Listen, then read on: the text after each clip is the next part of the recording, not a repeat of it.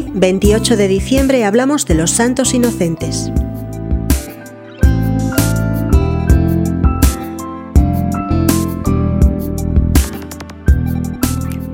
Nos cuenta el Evangelio de San Mateo en el capítulo 2 que unos magos llegaron a Jerusalén preguntando dónde había nacido el rey de los judíos, pues habían visto aparecer su estrella en el oriente y venían a adorarlo.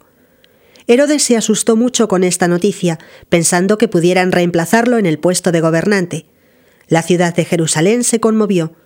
Herodes convocó a todos los pontífices y escribas del pueblo para preguntarles el lugar del nacimiento del Mesías.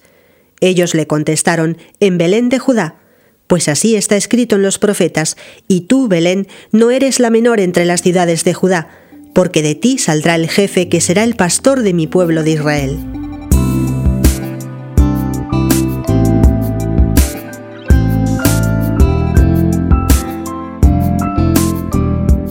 Entonces Herodes llamó aparte a los magos, se informó por ellos del tiempo exacto de la aparición de la estrella y enviándolos a Belén les dijo, Id e informaros cuidadosamente acerca de ese niño, y cuando lo encontréis avisadme para ir yo también a adorarlo.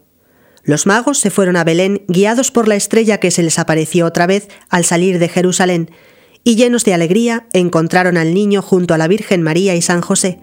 Lo adoraron y le ofrecieron sus regalos, oro, incienso y mirra.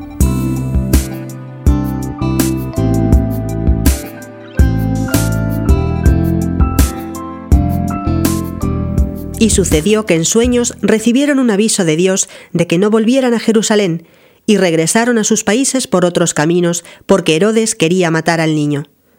También un ángel del Señor se apareció a San José, avisándole de que cogiese al niño y a su madre y huyese a Egipto, y que se estuviese allí hasta que le avisase.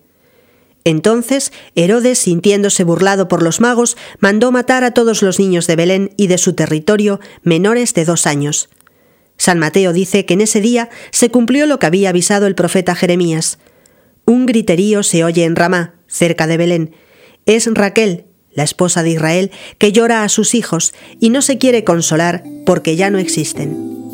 Los niños inocentes, con su martirio, dieron testimonio del Señor antes de saber hablar, derramaron su sangre por el Señor.